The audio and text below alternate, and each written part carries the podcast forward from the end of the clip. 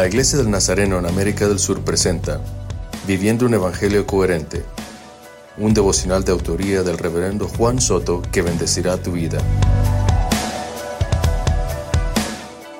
No es fácil sonreír, deleitarse o sentirse dichoso cuando aparecen las circunstancias agobiantes en nuestra vida.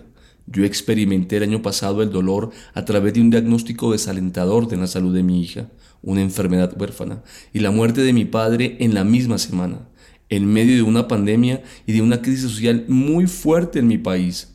Santiago enfatiza la estrecha conexión que existe entre la vida diaria y el crecimiento espiritual.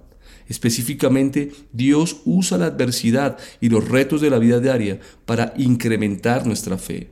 Las adversidades y las pruebas nos pueden estimular al crecimiento y madurez espiritual o llevarnos al fracaso si no respondemos de la manera adecuada a las demandas de la vida. Que estemos en Cristo, le amemos y le sirvamos, no nos exonera de enfrentar la adversidad. Es nuestra decisión soportar con fortaleza el sufrimiento que nos perfecciona y nos lleva a ser más como Jesucristo.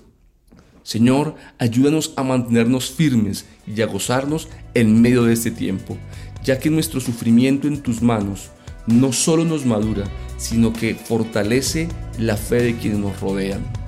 Amén.